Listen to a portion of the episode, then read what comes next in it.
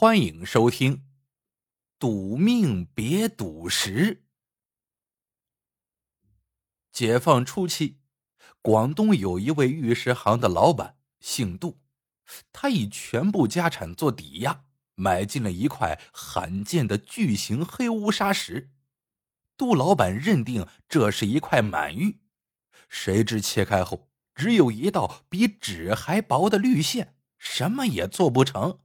杜老板当场吐血倒地，一病不起。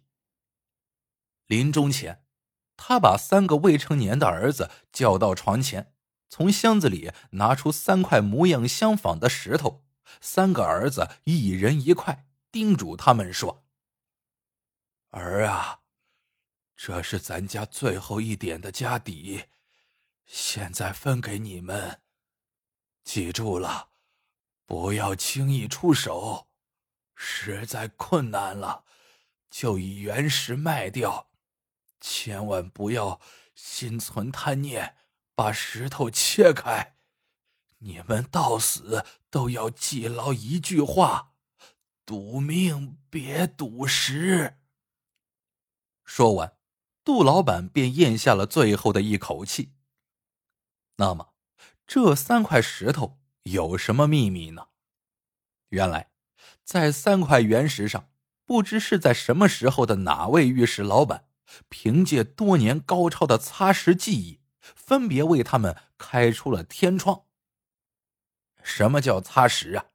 就是在原石上用砂条仔细磨出些绿点，凭这些绿点就可以直观的判断出那种翡翠的成色。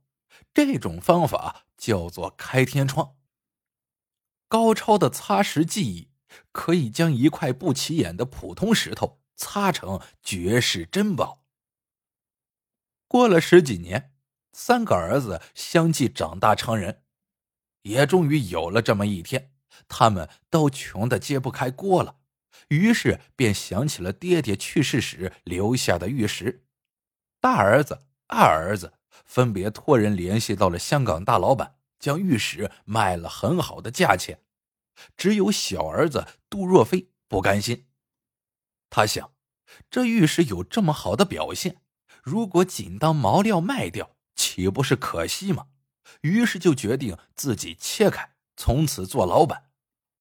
不料石头切开后，两面白，空空如也，连一丝绿影都没有。杜若飞一声长叹，从此他远离家乡，跑到云南腾冲做起了切石匠。赌石行流行这么一句话：“一刀穷，一刀富，一刀穿麻衣。”买家赌得玉石之后，如果不再以原石出手，就将石头切开，将里面的翡翠明料卖出，获取最大的利润。有的人因此一时发家，也有的一败涂地。干切石的几年里，杜若飞看惯了这种大悲大喜的场面。几年里，杜若飞练就了一手高超的切石手艺和见石的眼力。这一天，来了一位台湾商人，他将一块石头画好切线后，交给了杜若飞。杜若飞看了看石头。出于好意，对商人说：“先生，这线应该再往下滑一点。”谁知那商人不听，反而训斥道：“你懂什么？好好干你的活，别切偏了。要是一刀不见绿，这石头就送你了。”杜若飞不再吭声了，照着那位商人的吩咐，一刀切下去，谁知竟然是两边白。商人傻了眼，按照之前的说法，将石头送给了杜若飞。杜若飞说：“我不白要，请您卖给我。”切垮的石头不值几个钱，商人随口要了五千块的价。杜若飞马上拿出五千块钱付给那个商人，然后按照他原先提示的位置切了一刀。呵，满色全是翠绿。那位商人见了，懊悔不已，又不忍放弃，不得不掏出五十万又将自己五千块钱卖出的石头买了下来。杜若飞的老板知道了这件事情之后，便将杜若飞辞退了。之后，杜若飞拿着五十万做本钱，做起了玉石生意。凭他多年的赌石天分和一双点石成金的手，渐渐的，杜若飞从一个普通的切石伙计，摇身变成赫赫有名的玉石商人。这故事啊，还在后头。有一年冬天，一个香港商人带了件货过来，附近的玉石同行都去看了。又都摇着头回来了。杜若飞早已得到了消息，只是没有急于露面，有意亮他一亮。等到本地的玉石界名家差不多全过了眼，就剩他杜若飞一人还没有过目的时候，他才迈着小方步，不紧不慢的踱进了见识现场。杜若飞一进门，远远的只瞄了一眼，就被这块奇异的石头给吸引住了。这石头形状像葫芦，约四十公斤左右。乍一看像块普通的脱砂皮石，石头上大腿粗的一片松花，颜色极艳极鲜。黄红岩沙皮上有几粒颠点，就是这几粒不起眼的颠点，让众多的玉石玩家望而却步。杜若飞仔细观察了一下，颠点呈淡黑色。看上去不硬，软乎乎的。他装作不经意的样子，用指甲壳一刮，心中不由得一阵狂喜。这极有可能是一块半边绿。所谓半边绿，杜若飞以前切石时也曾遇到过。石头从中切开的时候，两面白不见绿，货主不甘心，顺手对其中的一面又横切了一刀。就在这时，奇迹出现了，离原切面两厘米以内，全是晶莹剔透的上等翡翠。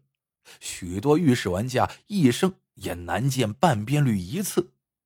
照眼下这么大个儿的石头计算，这半边绿至少可以卖到一千万。杜若飞按耐住心头的激动，不露声色的问货主：“什么价？”货主神色很平静，他要杜若飞给个价。杜若飞说：“两百万，这已经是个高价了。”但货主挥了挥手，一副免谈的架势。这一下，杜若飞更坚定了自己的判断。他伸出了五个指头：“再加五十万，封顶，多一分不谈。”货主还没有开口，旁边却有人按枪了。我出三百万。杜若飞吃了一惊，朝说话的人望去，却是一个面生的年轻人，似乎刚入行不久。杜若飞明白，一般刚出道的新手，因为缺乏阅历和经验，尽管手上有钱，却不敢轻易叫价。但一旦行家一开价，他们就跟着出价，最后就把货给抢走了。所以。杜若飞见此情景，把心一横，咬牙报出了一个数字：三百五十万。谁知他话音刚落，那边又响起了叫价声：“我出四百万。”杜若飞顿时惊出了一身冷汗，看来这小子来者不善。照这样下去，家中老底都要倒空了。杜若飞是个聪明人。他灵机一动，马上朝那位年轻人走过去，在年轻人的耳边悄悄嘀咕了几句。于是二人达成默契，合伙买下了这块玉石，标价四百万，一人出一半。这种情形在玉石行并不少见。